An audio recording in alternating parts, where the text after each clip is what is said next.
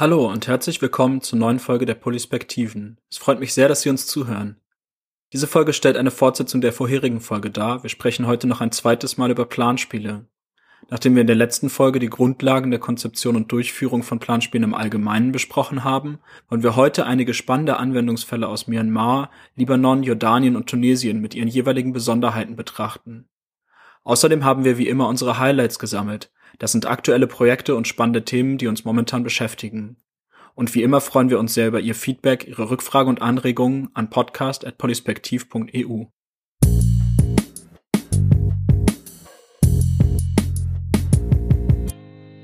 In der heutigen Folge unterhalten wir uns also noch einmal über Planspiele. Wir haben uns vorgenommen, anhand einiger konkreter Anwendungsbeispiele im Ausland einige Grundsatzfragen zu besprechen, die letztes Mal nicht ganz in den Rahmen gepasst haben. Anfangen wollen wir dabei in Myanmar. Die meisten werden es aus den Nachrichten mitbekommen haben. Im Moment sieht es danach aus, dass sich dort die Militärdiktatur wieder zurück an die Macht geputscht hat und Demokratie und Parlament erstmal in den Hintergrund gerückt sind. Trotzdem waren wir vor gut einem Jahr dort und haben ein Planspiel konzipiert für das Parlament. Wie hat das genau ausgesehen? Also zustande gekommen ist das Projekt, weil das Parlament von Myanmar eine Partnerschaft hat mit Bundestag und Bundesrat die äh, koordiniert wird von der Seidel Stiftung. In dem Rahmen hatten die gesehen, dass es sowohl im Bundesrat als auch im Bundestag als auch im Potsdamer Landtag Planspiele gibt und wollten so etwas auch. Daraufhin waren wir insgesamt zweimal da. Das erste Mal vor zwei Jahren, das zweite Mal vor anderthalb Jahren inzwischen. Und das Projekt war schon sehr speziell und sehr herausfordernd. Zum einen, weil das vorher jetzt auch vor dem Militärputsch kein sauberes demokratisches System war, sondern die Armee sehr stark die Kontrolle hat über alles. Und zum anderen, weil das auch bedeutet, dass die Armee selbst zum Beispiel im Planspiel vorkommt, weil ein Viertel der Abgeordnetensitze von Offizieren besetzt sind, die ein Vetorecht haben bei allen Parlamentsbeschlüssen, was ja auch nicht gerade sehr parlamentarisch ist. Das bedeutet, auch im Planspiel gibt es dann Teilnehmende, die in die Rolle von Militäroffizieren gesteckt werden, sozusagen. Die gibt es und das war eine sehr, sehr spannende Diskussion, weil wir hätten erwartet, dass die Armee möchte, dass sie vorkommt und andere wollen, dass sie da verschwindet und dann war es genau umgekehrt. Also die zivilen Mitarbeiterinnen und Mitarbeiter haben gesagt, ähm, da muss auf jeden Fall die Armee vorkommen, damit man sieht, wie verrückt das ist, während die Armee lieber so getan hätte im Planspiel, als wäre das ein demokratisches Parlament. Und wir haben das dann übrigens, weil es nicht anders zu lösen war, mit einer demokratischen Abstimmung gemacht und äh, die anwesenden Armeeleute wurden einfach überstimmt. Das war so eines der Schlüsselmomente im Projekt, wo sich äh, die Mitarbeiterinnen und Mitarbeiter des Besucherdienstes ermannt haben, geschlossen gegen die Armeevertretung abzustimmen. Und die hatten dann so ein richtiges Siegesgefühl und äh, waren total stolz und glücklich, was sie jetzt gerade erreicht haben. Total spannend. Ich gehe gleich zum nächsten Beispiel und dann führen wir das beides zusammen zu der Grundsatzfrage dahinter. In Jordanien sind wir auch und auch da ist ja die Situation, dass das Parlament eine relativ schwache Rolle hat innerhalb der Monarchie. Auch da stellt sich dann ja diese Grundsatzfrage. Wie stellt man das Parlament dar und inwiefern berücksichtigt man die Monarchie? Ja, in der Tat ähm, haben wir uns auch äh, bei der Anfrage ein Planspiel zu machen über das jordanische Parlament für die Friedrich-Naumann-Stiftung da haben wir uns auch einige Gedanken gemacht, was denn jetzt eigentlich das Darstellenswerte, das Überlegenswerte ist, das, was wirklich erprobt werden kann und soll in einem Planspiel. Und ähm, wir sind dann übereingekommen, dass wir auf der einen Seite gerne ein Parlament darstellen möchten, wie es denn sein könnte, sollte, so dass es aber auch nach Jordanien passt. Auf der anderen Seite sind wir auch übereingekommen, die Frage des Königshauses jetzt gar nicht aufzuwerfen, weil das gerade gar nicht die interessanteste ist. Deren, äh, die Grenzen des Parlaments gegenüber dem Königshaus sind eigentlich allen klar. Aber das ist halt auch nicht das Einzige, woran äh, es in einem Parlament für parlamentarische Funktionalität mangelt. Wir widmen uns jetzt sehr der Frage der Parteien. Also wir haben fiktive Parteien entwickelt, äh, die dann auch tatsächlich zusammenarbeiten müssen sollen im Planspiel und sehen darin eigentlich den ganz großen pädagogischen und auch politischen Wert, dass das erprobt wird, weil in der Realität Jordaniens tatsächlich lauter Einzelkämpfer und Einzelkämpferinnen unterwegs sind im Parlament. Ja, die Frage der echten oder ausgedachten Parteien werde ich sicherlich auch noch einmal stellen. Aber die Grundsatzfrage bleibt ja, nimmt man das echte System, bildet man die Realität ab oder idealisiert man das Ganze? Welche Argumente sind da jeweils ausschlaggebend? Ich denke, dass man sich sehr bewusst sein muss, was das eigene Ziel dabei sein soll. Das eine ist, beschäftigt man sich mit der Realität, wie sie ist, unter Umständen mit allen frustrierenden Aspekten daran, setzt sich dem aus, sagt den Leuten, wir wollen ein möglichst schonungsloses Bild oder ein realistisches Bild, man kann es ja positiv formulieren, der Lage, wie sie ist, um dann zu einer ja, seriösen Beschäftigung beizutragen. Man bringt quasi die Leute im Rahmen der Simulation dahin, sich mit der Realität eingehend zu beschäftigen. Oder sagt man, man möchte eher herausfordern, etwas anstoßen, inspirieren und, äh, versucht eher ein Bild zu zeichnen, wie es sein könnte, um sich dann in der Nachbetrachtung damit zu beschäftigen, ja, aber warum ist es nicht so? Und was müssten wir denn ändern, damit wir da ankommen könnten? Wir haben ja jetzt gesehen, was möglich ist. Wie machen wir es denn jetzt auch möglich? Und das ist eine Grundsatzentscheidung, die zu Beginn getroffen werden muss bei der Konzeption.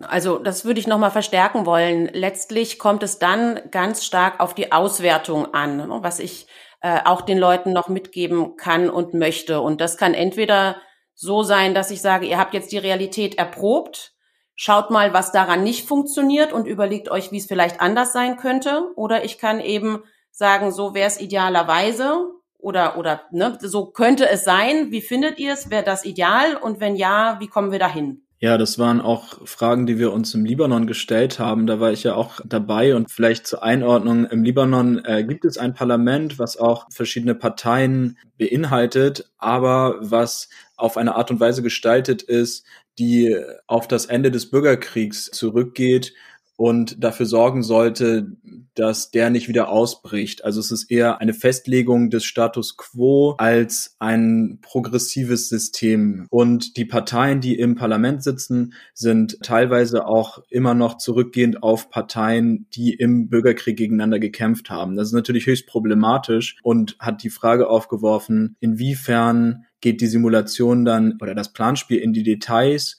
und inwiefern müssen wir die Realität ausblenden? Wie war das im Libanon?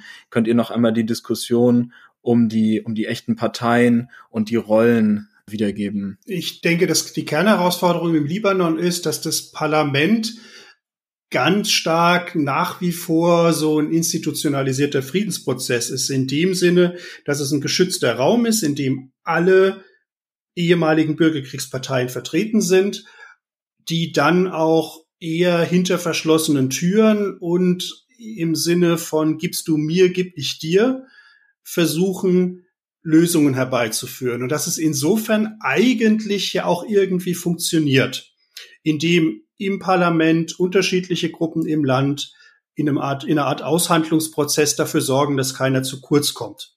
Das hat nur mit der Idee von Parlament, wie wir sie eigentlich ja vertreten würden und wie sie historisch begründet ist, als ein Ort des, äh, der öffentlichen Debatte, der Gegenüberstellung unterschiedlicher Positionen, des sich miteinander Messens.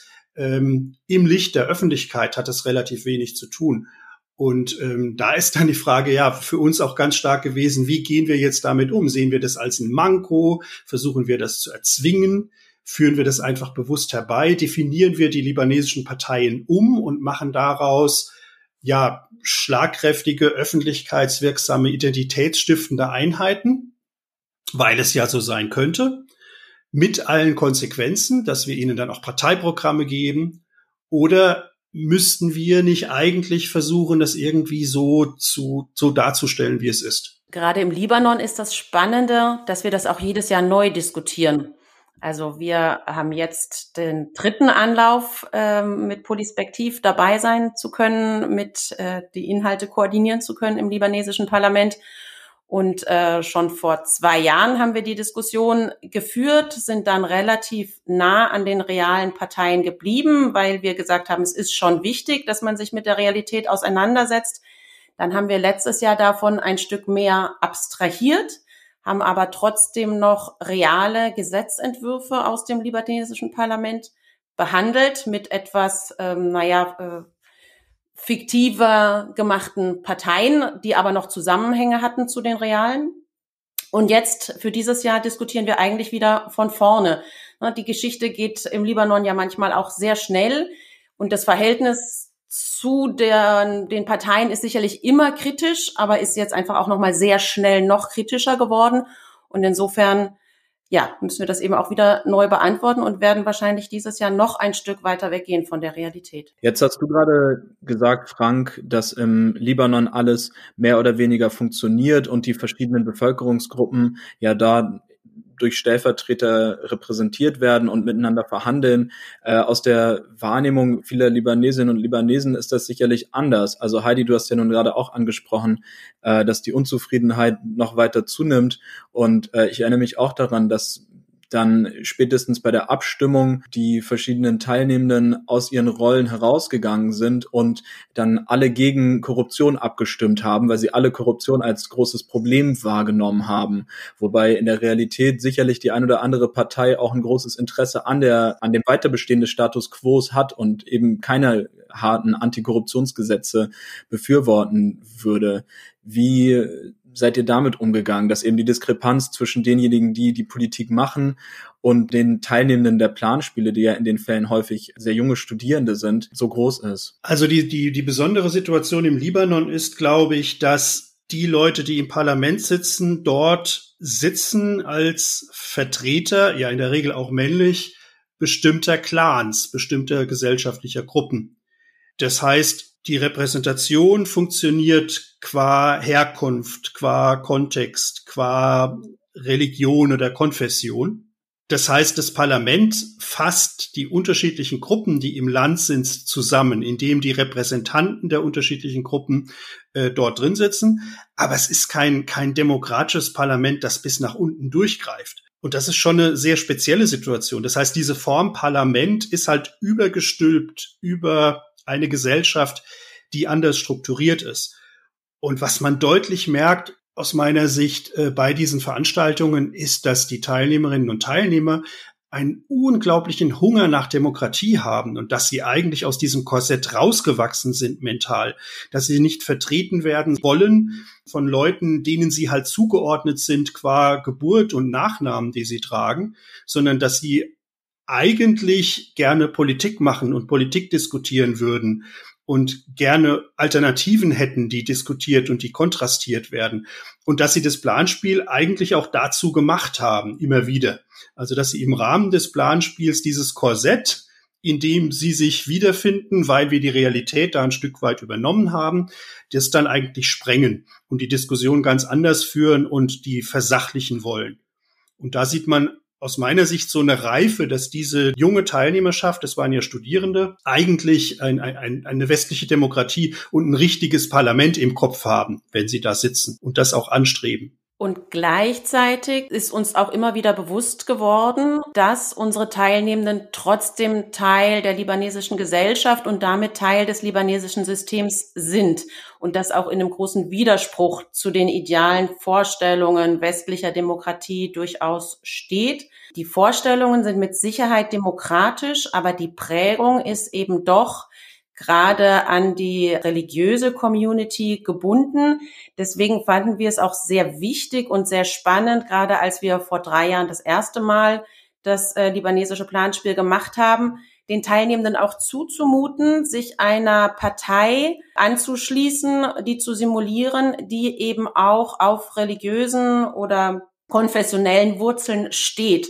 Und da sind unglaublich spannende Dinge passiert, wenn Teilnehmende, die eigentlich christliche Maroniten sind, dann plötzlich bei der Hisbollah mit ihrem schiitischen Hintergrund sich wiedergefunden haben und das kaum ertragen konnten und insofern eben auch über sich selber gestolpert sind, wie stark sie obwohl sie eigentlich sich als demokratisch und als überreligiös denkend wahrnehmen, eben doch geprägt sind. Ja, ich erinnere mich daran. Es waren sehr interessante Erlebnisse auf jeden Fall und auch sehr spannende äh, Charaktere unter den Teilnehmenden. Ein anderes Beispiel und das äh, letzte Beispiel des heutigen Gesprächs ist Tunesien, wo ein Planspiel auf Kommunalebene stattgefunden hat, in dem auch ein neues Quotensystem mitgespielt wurde. Jetzt ist es ja so, dass dieses System zwar in der Realität angewandt wird, aber eben nur auf Kommunalebene und insofern auch in seiner Wirkung begrenzt ist. Wie geht man dann damit um, wenn man da ein Planspiel macht? Zelebrieren wir dann diese positiven Entwicklungen und versuchen wir Motivation zu geben und Menschen zu ermutigen, weiter in diese Richtung zu denken? Oder zeigen wir eher auch die Grenzen auf und problematisieren das? Das war 2018 in Tunesien und das Planspiel haben wir geschrieben in dem Moment, als die kommunale Ebene überhaupt geplant wurde. Also das Ziel war Dezentralisierung in Tunesien und eben äh, überhaupt auf kommunaler Ebene eigene Kompetenzen zu geben. Und wir haben das gespielt, bevor die Realität passiert ist.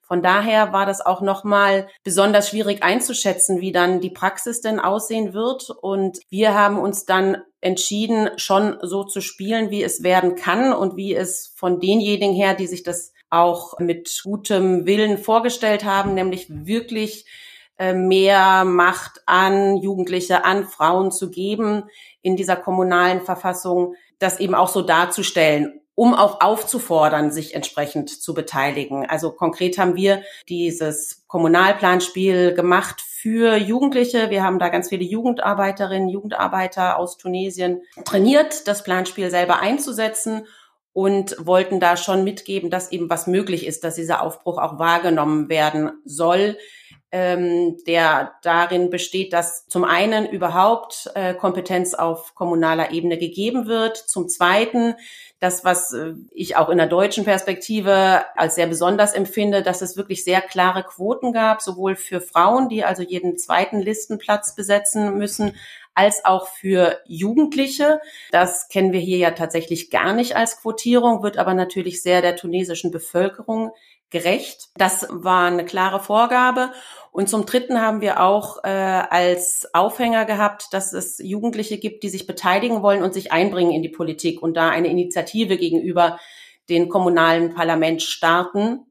Und auch das haben wir eben durchgespielt mit der Idee, dass so etwas tatsächlich auch umgesetzt werden kann. Okay, jetzt haben wir vier verschiedene Beispiele besprochen, die jeweils in ihren Eigenarten doch sehr besonders waren. In allen oder in fast allen dieser Fälle ist es ja so, dass wir nicht direkt mit den Parlamenten zusammenarbeiten, sondern dass es da Organisationen oder Partner auf dem Weg gibt. Das ist ja doch anders als zum Beispiel in Deutschland bei Jugend und Parlament, wo wir direkt mit dem Bundestag zusammenarbeiten. Wie stellt sich da die Zusammenarbeit dar und mit welchen Zielen wird da zusammengearbeitet? Ich glaube, es ist schon bezeichnend, dass wir in den allermeisten Fällen im Ausland nicht direkt mit dem Parlament zusammengearbeitet haben. Zum einen hätten die wenigsten Parlamente uns gefragt, aus Sorge dessen, was wir vielleicht dort einbringen könnten. Und zum anderen wäre dann eben auch die Frage, wollen wir im Auftrag des Parlaments etwas simulieren, was das Parlament von uns fordert zu simulieren. Und da käme man sehr leicht an eine Stelle, an der wir sagen müssten, das ist eine gewisse Glitterung der Realität, wenn wir manche Dinge, die eben die Realität machen, außen vor lassen, weil sie nicht dem schönen Bild entsprechen, das äh, öffentlich gegeben werden soll.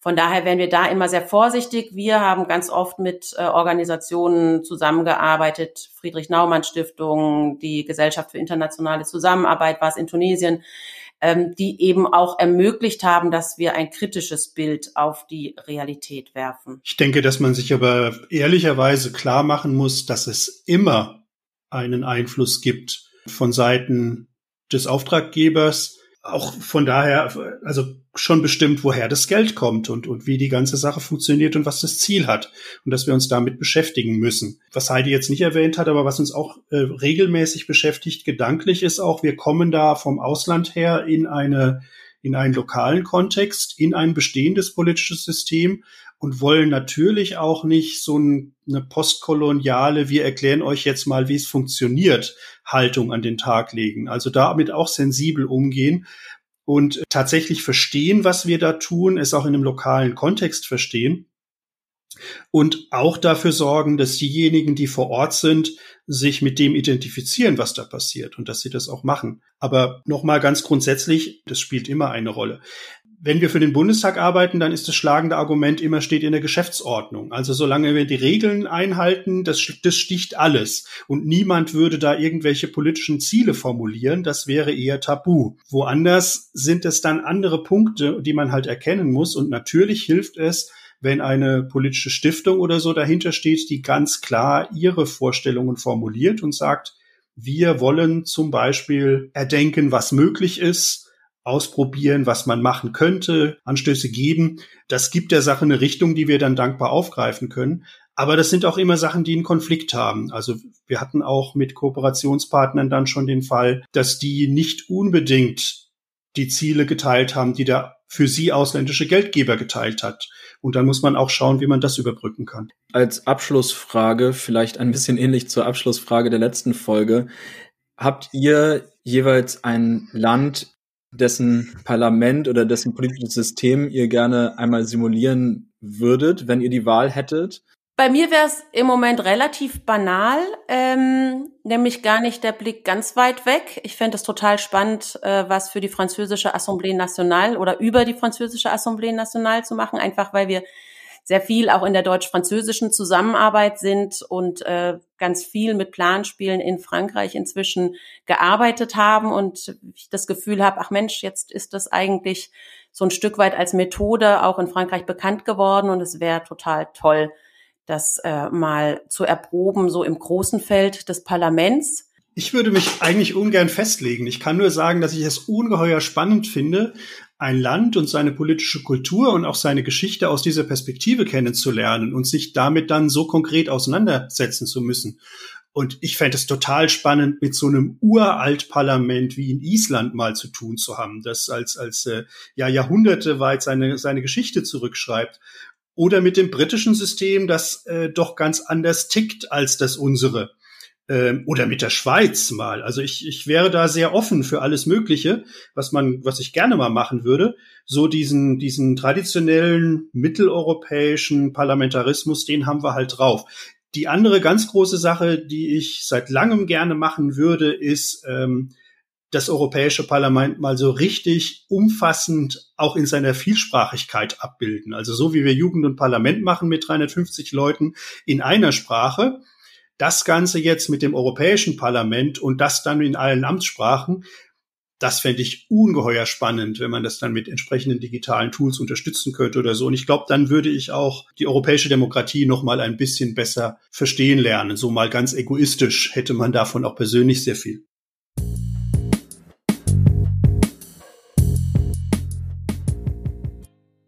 Mein Highlight ist die Arbeit mit asynchronen Lernprozessen. Wir haben ja nun durch das letzte Jahr hindurch sehr viel und sehr erfolgreich mit synchronen Lernprozessen gearbeitet. Wir haben online, live viele Gruppen zusammengebracht, die miteinander Politik reflektiert haben, Politik erlebt haben und aktuell beschäftigen wir uns mit der Frage, wie wir unsere Inhalte so aufbereiten können, dass sie asynchron erlebbar sind.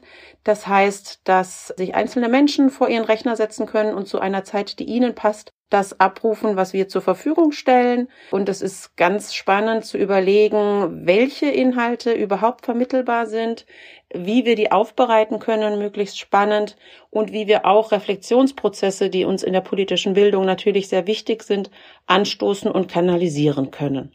Unsere erste Fortbildung wird sich voraussichtlich um das Thema Planspielmethode drehen. Meine Highlights in den letzten Wochen waren die Testläufe für unser kommendes Spiel über politische Kampagnen und den Wahlkampf. Es ist großartig, das Projekt wachsen zu sehen und dank dem umfangreichen, hilfreichen Feedback der zahllosen Freiwilligen kommen wir gut voran. Wie so oft sind es dabei aber nicht nur die inhaltlichen Fragen, die die Arbeit spannend machen, zum Beispiel was einen erfolgreichen Wahlkampf auszeichnet oder wie man sich einem bestimmten Thema inhaltlich am besten annähert. Ganz besonders interessant sind auch die Überlegungen darüber, welche Spielelemente und Mechaniken welche implizierten Lerneffekte haben oder auch verhindern können.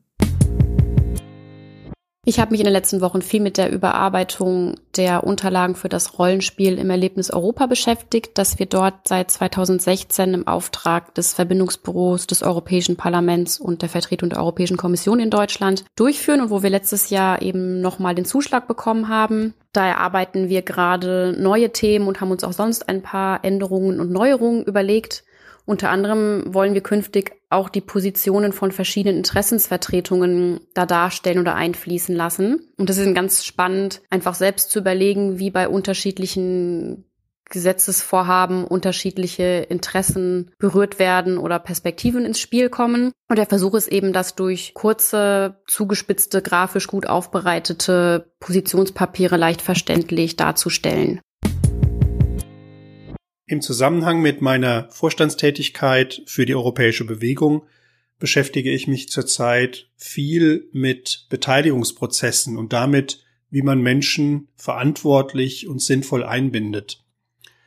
Es geht darum, wie ermöglicht man Menschen ein gutes politisches Urteil, wenn sie keine Experten sind, sondern da einfach mit dem gesunden Menschenverstand reingehen sollen. Und äh, aktuell wird das bei Formaten wie Bürgerforen, die gerade intensiv getestet und äh, diskutiert werden, oder auch bei der jetzt beginnenden Konferenz für die Zukunft Europas. Wenn man Menschen vorbereitet und informiert, dann wird das immer auch dazu führen, dass man ihre Aufmerksamkeit steuert, dass man ihr Urteil teilweise auch schon vorgibt. Und ich glaube, da muss man sich sehr genau Rechenschaft ablegen, was man da tut.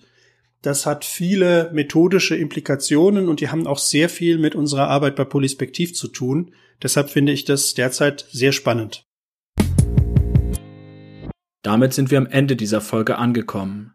Falls Ihnen einige der verwendeten Begriffe oder Methoden unklar geblieben sind, möchte ich Ihnen zunächst die vorherige, grundlegende Folge zu Planspielen empfehlen. Falls Sie danach immer noch Fragen haben, schicken Sie uns gerne eine E-Mail an podcast.polispektiv.eu. An diese Adresse können Sie auch Kritik oder Lob oder allgemeine Rückfragen oder Themenvorschläge schicken. Die Adresse lautet podcast.polispektiv.eu. Bis dahin bedanke ich mich bei Ihnen fürs Zuhören. Bis zum nächsten Mal.